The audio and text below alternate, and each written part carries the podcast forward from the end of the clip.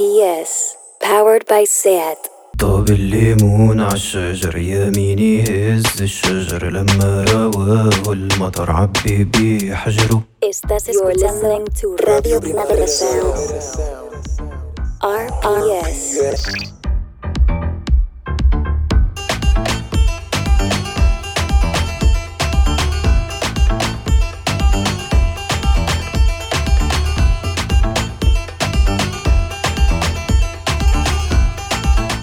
Bienvenidas, bienvenidos, bienvenides. Esto es La Internacional, un programa sobre historias que no siempre son noticia en cualquier continente. Somos Adriana Cardoso Navarro e Ibai Arvideaza de Muzungu Producciones y hoy vamos a hablar del Sáhara Occidental.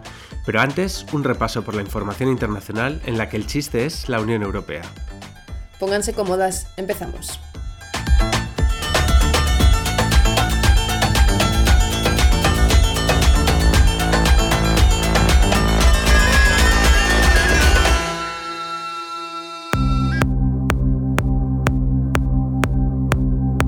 Golpe de Estado en Sudán. Tras varios intentos fallidos, los militares han dado un golpe de Estado en Sudán. El golpe desató protestas por todo el país que se han multiplicado en los últimos días, con al menos tres muertos y centenares de heridos. Desde 2019 el poder estaba dirigido por un Consejo Soberano con líderes civiles y militares y el desacuerdo entre ambas partes era cada vez mayor en medio de una crisis económica con escasez de combustible, medicamentos y comida. El general golpista Al-Burhan aseguró que el ejército tomó el poder para evitar una guerra civil, debido a las luchas políticas internas. El objetivo de este Consejo Soberano era dirigir a Sudán hacia la celebración de elecciones en 2023. La mayoría de los golpes de Estado a Europa se la sudan.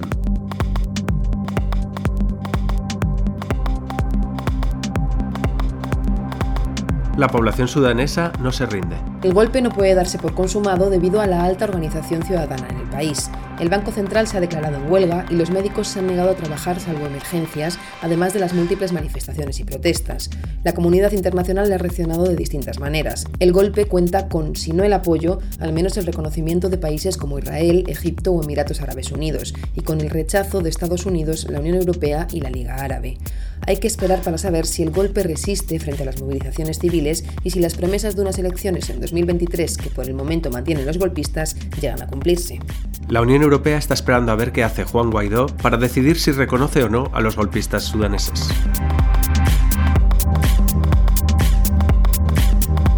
Comienza la cumbre del clima de Glasgow.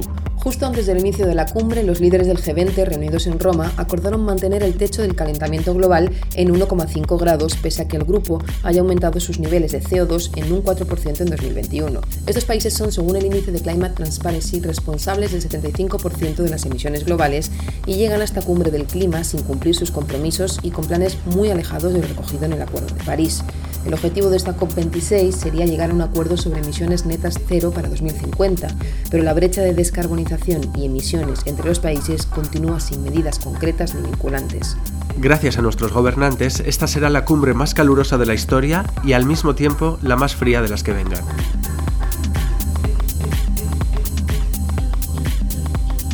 Se agrava el chantaje de la Unión Europea en Gambia. El pasado marzo la Unión Europea aprobó restringir los visados a los países que no cooperan en la repatriación de los inmigrantes irregulares en territorio de la Unión. Esta restricción afecta ahora a Gambia, el país de África subsahariana con más nacionales pendientes de readmisión. Europa se aprovecha de la dependencia de sus ayudas y quiere también que esta restricción sirva de ejemplo para el resto del continente. El gobierno de Gambia ha decidido no aceptar los vuelos de repatriación ya que les afectaría negativamente de cara a las elecciones presidenciales que se celebran en diciembre. A Europa no le gusta el gobierno del Gambio.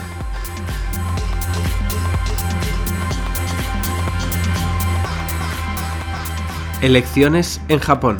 El Partido Liberal Demócrata ha ganado las elecciones parlamentarias niponas.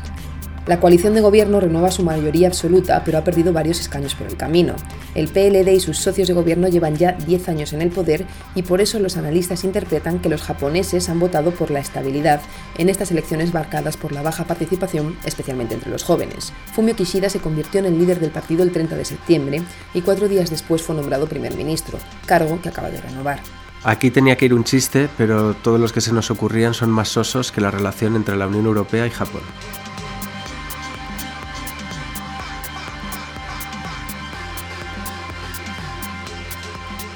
Cinco países latinoamericanos con elecciones en noviembre. Nicaragua, Venezuela, Argentina, Chile y Honduras tendrán comicios de distinto tipo este mes de noviembre, donde podrían producirse grandes cambios de rumbo. En Nicaragua, elecciones generales donde todo apunta a una nueva reelección de Ortega. En Venezuela, unas elecciones regionales que tras 15 años contarán con una misión electoral de la Unión Europea. En Argentina, legislativas que podrían suponer la pérdida de poder en el Congreso del actual gobierno. En Chile, primera vuelta de unas presidenciales muy disputadas donde la extrema derecha podría colarse en la segunda vuelta. Y en Honduras, también elecciones generales donde se escogerá el sucesor de Juan Orlando Hernández, ahogado por la corrupción. La Unión Europea aún no ha anunciado cuántos resultados pretende reconocer.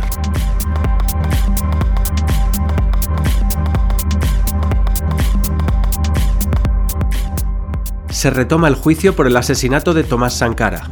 34 años después del asesinato del presidente de Burkina Faso, Tomás Sankara, y de 12 de sus compañeros, se ha comenzado a juzgar los hechos en un tribunal militar.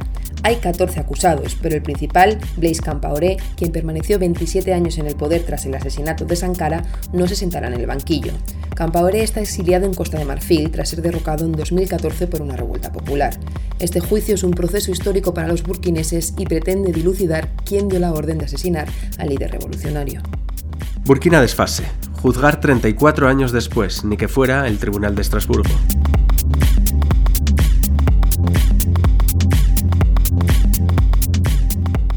Rechazo a los presupuestos en Portugal. El Ejecutivo Socialista ha fracasado en su intento de aprobar las cuentas públicas para 2022, lo que coloca a Portugal a las puertas de unas elecciones anticipadas. La estabilidad a la izquierda, que parecía tener la alianza que Antonio Costa tejió con el Bloque de Izquierda y el Partido Comunista Portugués, se ha roto. Estos socios pedían que los presupuestos incluyesen más inversión en sanidad pública, un aumento de salarios y pensiones y, entre otras, el cambio de la legislación laboral heredada de la Troika. Un partido socialista europeo que defraude a la izquierda. Increíble.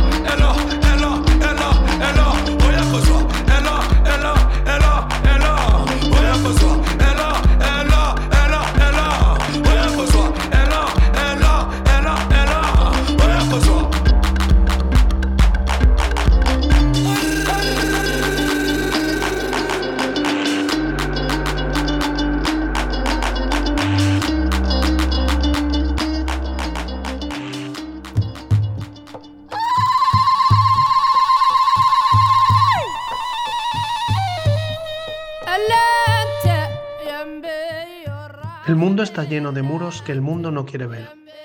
Aquí, en la tierra de mi madre, en la tierra de mi abuelo, hay un muro. Una mujer está sentada sobre unas ruedas de camión, bloqueando la carretera que va hacia Mauritania, en Gergerat. Esa mujer, ahí sentada, con una bandera en las manos y la actitud tranquila, le está diciendo al mundo, aquí estoy. Eso es finales de octubre.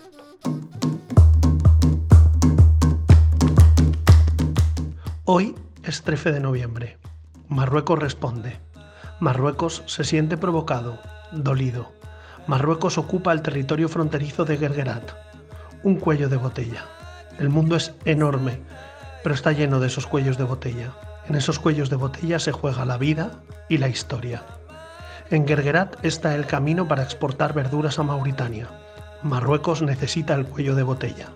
No hay más caminos. Así que cortar esa carretera es decirle al mundo, aquí estoy, y decirle a Marruecos, no me voy a dejar morir, como lo hizo mi padre, asesinado, mi madre, aún viva, mi abuelo, muerto por la fuerza imparable del tiempo y no por la acción del enemigo. Se puede tener mucho poder y además estar atado a muchos cuellos de botella. Marruecos ocupa Gergerat. El frente nos manda a defender a los civiles. Antes de que pase nada, la historia sigue con su pesada normalidad, con sus ganadores y sus perdedores, con el peso de la rutina que permite no mirar o ver sin ver, ignorar los muros, seguir como si nada. Pero aquí estoy yo y mis compañeros y ellos están allí con los suyos. Contienes la respiración y proteges la retirada de la mujer sentada sobre los neumáticos. Abren fuego y abres fuego. Y entonces, en un momento, tras un intercambio fugaz de balas que ni siquiera hieren a nadie, la historia cambia.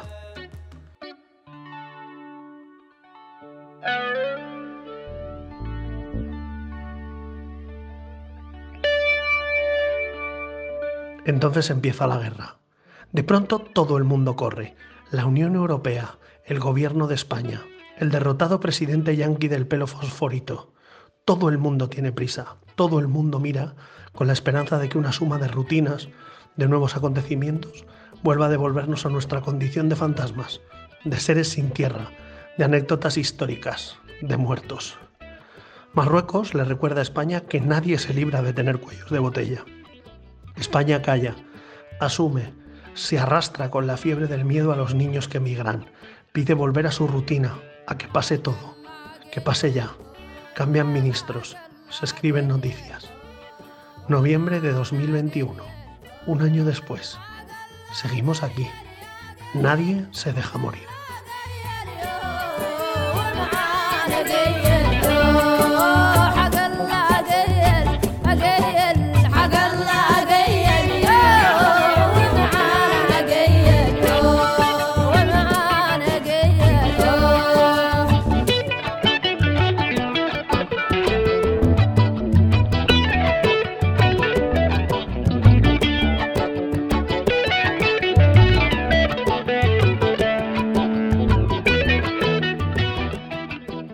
Relato de nuestro compañero Guillermo Zapata nos hablaba del Sáhara Occidental, un país dividido con la zona oeste ocupada y explotada por Marruecos y con la zona este formada por los territorios liberados por el pueblo saharaui.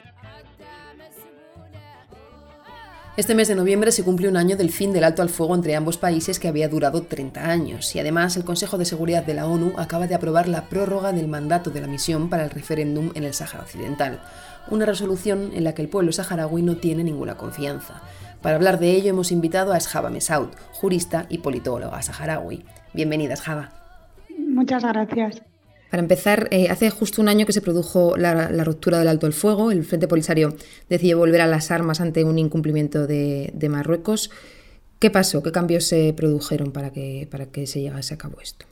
Pues eh, desde finales de octubre de 2020, eh, pues un grupo de personas, de civiles saharauis, decidieron montar un campamento de protesta en la brecha de El eh, la brecha del Gergerat es una brecha que eh, construyó Marruecos de manera ilegal eh, en violación del acuerdo número uno del alto al fuego y es una carretera de unos 5 kilómetros por los que Marruecos se dedicaba desde, desde mediados de los 90 a exportar eh, los recursos naturales eh, expoliados del territorio del Sahara Occidental.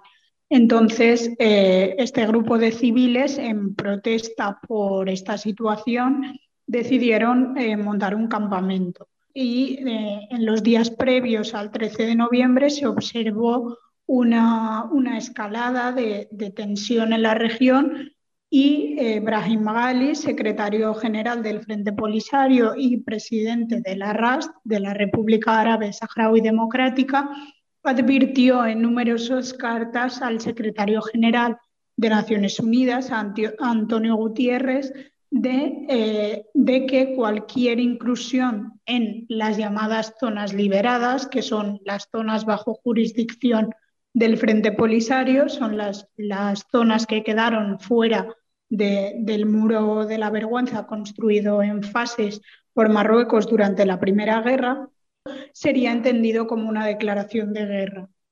Eh, entonces, la madrugada del 13 de noviembre, eh, en diferentes puntos del muro, hubo inclusión de, las fuerzas marroquíes y el Ejército de Liberación eh, saharaui respondió para proteger a los civiles que se encontraban allí y posteriormente, si no recuerdo mal, un día después, el 14 de noviembre, Brahim Ghali eh, consideró roto el alto al fuego y la vuelta a, las armas. Entonces esto eh, cambió todo el, paradigma, pues porque en los últimos 30 años se habían basado en, el respeto por ambas partes al, al acuerdo del alto al fuego que llevaba aparejado la celebración del referéndum de autodeterminación, un referéndum que no se produjo y, pues condenó a, 30 años de, espera, más los 16 de la, de la Primera Guerra, al pueblo saharaui estar en, en la misma situación y no haber podido ejercer su derecho a la libre autodeterminación. Eh, para la gente que no esté familiarizada con el conflicto, ¿qué hay en juego en Sáhara Occidental? ¿Por qué Marruecos eh, quiere esa tierra? Por poner, o sea, por empezar por algún sitio, sería la situación privilegiada en cuanto a eh, la situación en el norte de África, ¿no? Porque salida directamente al Océano Atlántico, eh, muy, muy cerca a 14 kilómetros de las Islas Canarias, territorio que ya es europeo.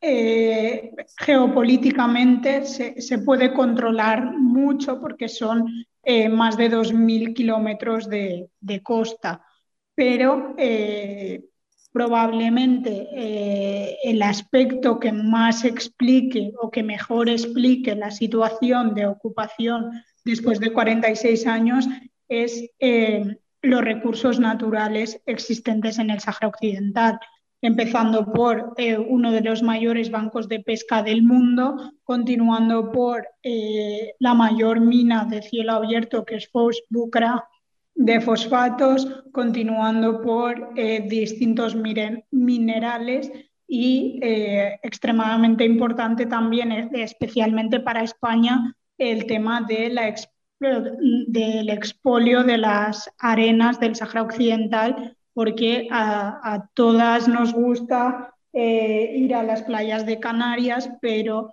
muy pocas personas saben que la, arena con la que se reconstruyen las, las playas de, Canarias son eh, de arena del Sahara Occidental. En sentencias de 2016 y 2018, el Tribunal de Justicia de la Unión Europea ya da la razón a, los saharauis sobre eh, la propiedad, digamos, la soberanía sobre esos recursos.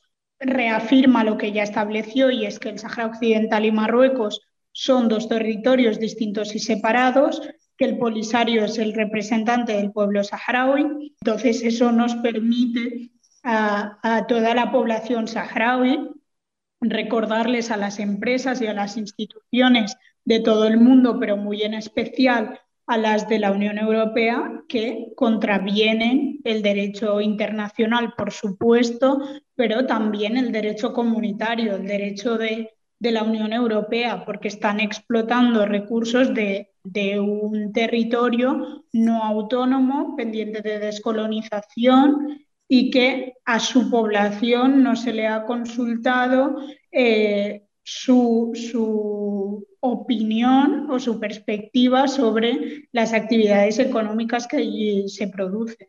¿Por qué la llamada comunidad internacional ha permitido durante 30 años el incumplimiento de los acuerdos, eh, por ejemplo, que no haya un referéndum de autodeterminación. ¿Qué potencias hay detrás de Marruecos o qué potencias apoyan a Marruecos?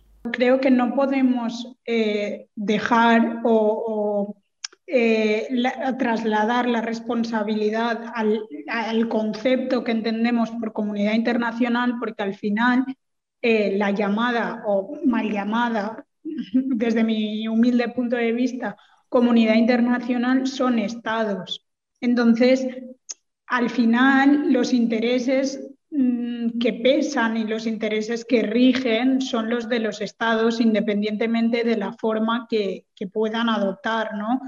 Eh, el, grupo de, de, Naciones Unidas, de los llamados amigos del Sahara Occidental, han demostrado no serlo, y exactamente igual que los miembros del Consejo de Seguridad. Ya hace tiempo que los saharauis esperan más bien poco de, las resoluciones. Al principio sí que eran muy claras y, muy en pro del derecho internacional y en definitiva del derecho a la, libre autodeterminación, pero eso ya hace años que, que no lo vemos y que por tanto eh, pues, eh, todo el sistema eh, internacional sucumbe poco a poco a, los intereses de, las grandes potencias.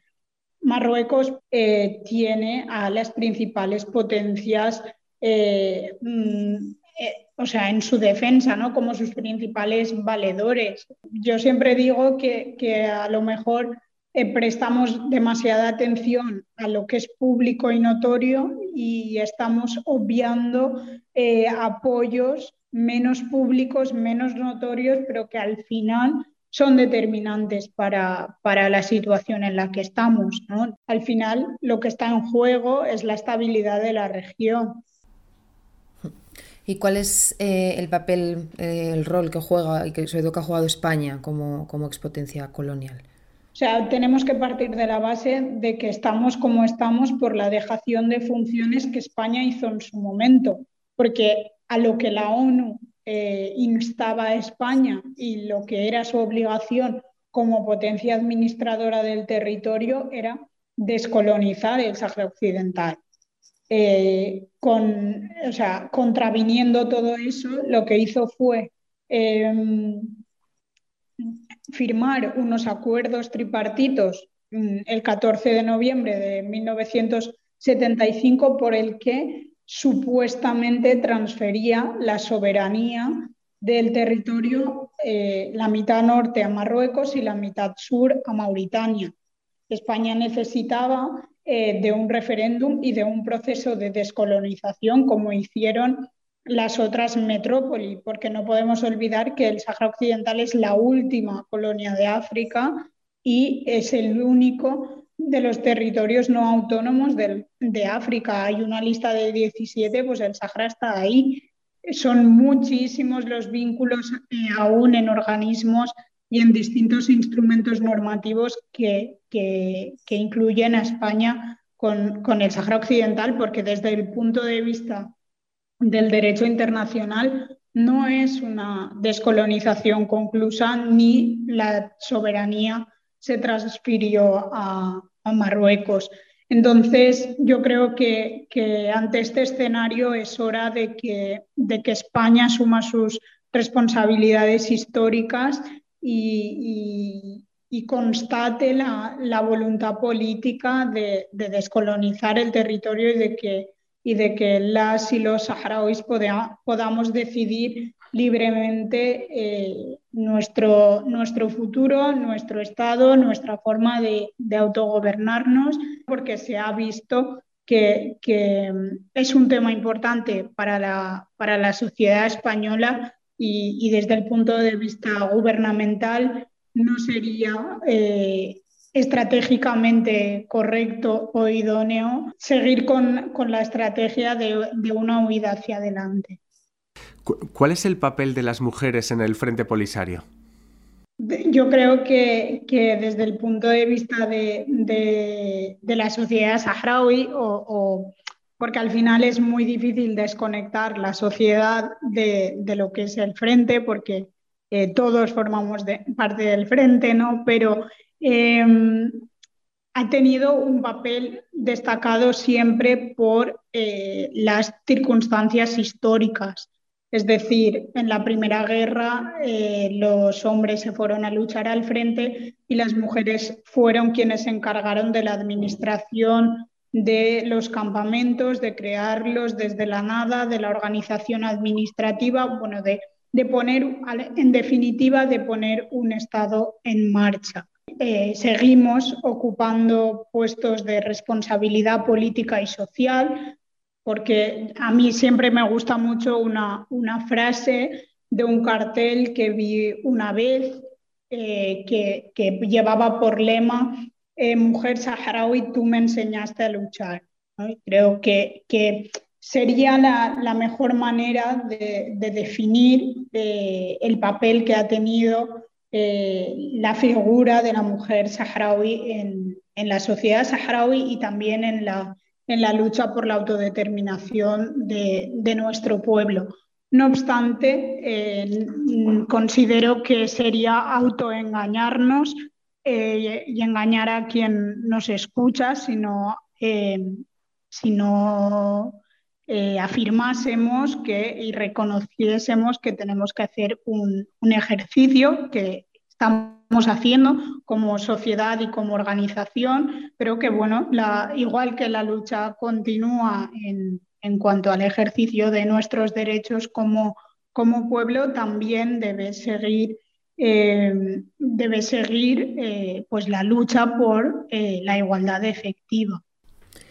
Y nos comentas el papel de las mujeres, pero ¿cuál es el papel de los jóvenes en esta lucha? Porque hay una gran parte de los jóvenes saharauis que no, han pisado el Sahara Occidental, están involucrados. ¿Qué, rol juegan?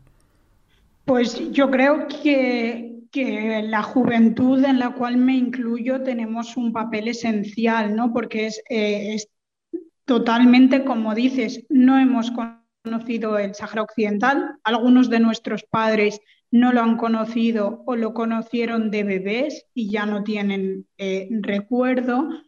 Eh, entonces, es nuestra labor ser, ser eh, la continuación de lo, que, de lo que nuestros abuelos iniciaron, pero estamos en un momento en el que cada uno y cada una de nosotras puede aportar desde infinidad de perspectivas. Eh, para mí fue muy abrumador eh, las semanas después del 13 de noviembre, porque empezaron a surgir plataformas de juventud eh, como yo, criada en España, educada en España. claro, para mí fue como decir, ostras, cada una hemos crecido en un punto de la geografía española e incluso europea, pero cuando las cosas eh, se han puesto entre comillas feas o ha habido un, hecho que nos, ha, que nos ha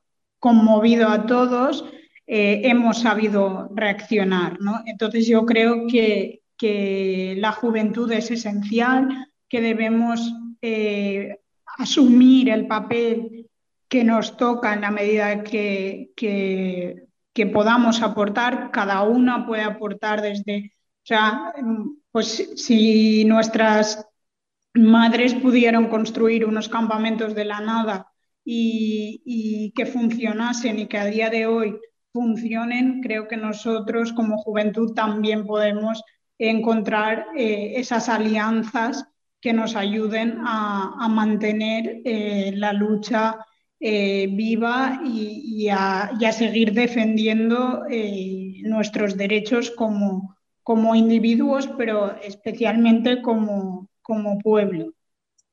Pues no tenemos ya tiempo para más, pero muchísimas gracias, Java, por estar con, con nosotros y por, por, contarnos todo esto. Gracias por esta explicación tan, tan buena. Mm, muchas gracias, un placer.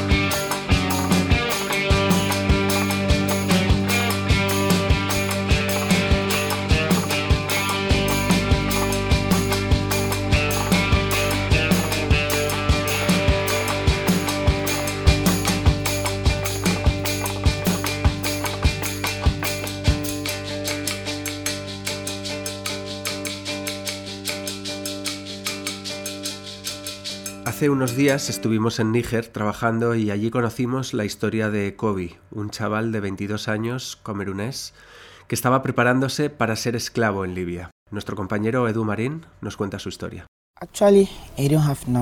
No tengo dinero. Por eso estoy aquí desde hace cuatro días. He negociado con esta gente que dice que me puede llevar a Libia. Y les he propuesto venderme como esclavo.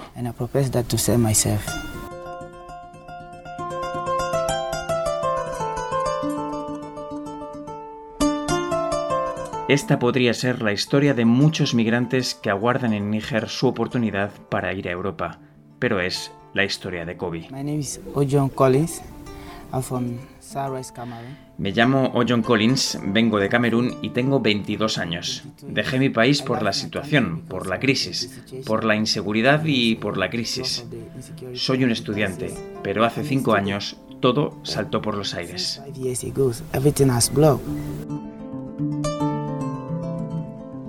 Kobe, u Ojon Collins, como se presenta formalmente, se refiere al día en el que Boko Haram asaltó su aldea. Eh, Mi madre era profesora en la escuela.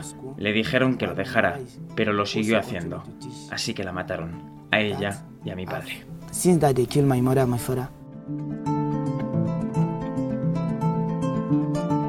Kobe lleva una camiseta del Paris Saint-Germain, pero él no quiere ir a Francia. Su sueño es llegar a Italia, pero el camino no está siendo nada fácil. Antes de llegar a Níger, Kobe pasó junto a su hermano por Nigeria. Llevábamos conduciendo 40 noches. Entonces la policía nos paró. Nos preguntó de dónde éramos. Les dijimos que éramos de Camerún, refugiados. Nos contestaron que bajáramos y que el coche no se movería de ahí. Les rogamos que nos dejaran ir, y lo hicieron después de habernos hecho pagar 20.000 nairas.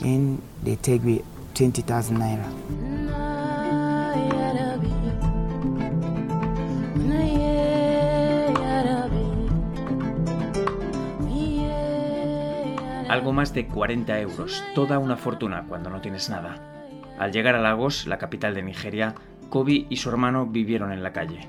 Una noche les quisieron robar lo poco que tenían. Su hermano se intentó defender y lo pagó con la muerte.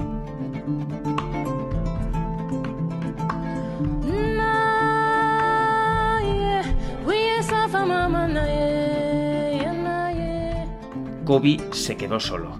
Gracias a la caridad logró llegar a Níger, la puerta del desierto, la antesala de Libia, a donde quiere llegar como paso previo a Italia. Pero sin dinero solo tiene una opción, ser esclavo. Está aterrorizado, pero lo tiene claro, tanto que hasta ensaya lo que le dirá a su posible comprador. Te serviré durante cuatro años. Después de esos cuatro años, me buscarás a otra persona que me ayude a cruzar hacia Europa. Días después, ese comprador llega, pero su oferta es muy baja. Kobe afirma que su vida vale más, y el intermediario le responde, me da igual que no aceptes. Mientras viajar a Europa sea tan difícil, no me faltarán candidatos.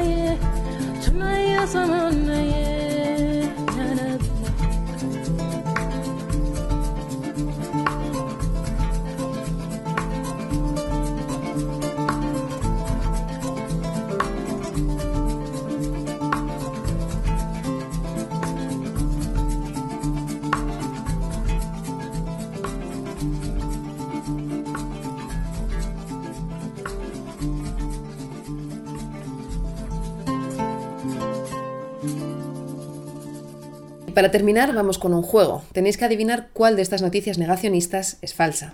En Grecia han sido descubiertos decenas de casos para librar certificados de vacunación falsos a negacionistas del COVID. Uno de ellos ocurrió en un hospital de Atenas, donde un doctor negacionista, que era negacionista a pesar de haber combatido en la primera línea la enfermedad, pidió vacunar personalmente a un grupo de cinco personas que se negaban a ser vacunadas por nadie más, alegando que tenían miedo a los pinchazos. Cuando estaba realizando la primera vacunación, una enfermera vio que derramaba deliberadamente el líquido de la jeringuilla sin inyectárselo al individuo.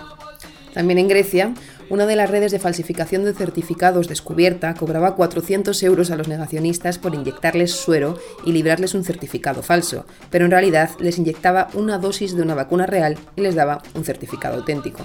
Una veintena de diputados búlgaros fueron multados por asistir a los plenos del Parlamento sin mascarilla, un requisito obligatorio en plena pandemia de coronavirus. Diputados de diferentes partidos políticos se han mostrado reacios a utilizar la mascarilla, lo que ha provocado tensiones entre los parlamentarios y el presidente de la Cámara. Las tres son verdaderas. Nunca te fíes de un negacionista. Hasta el mes que viene.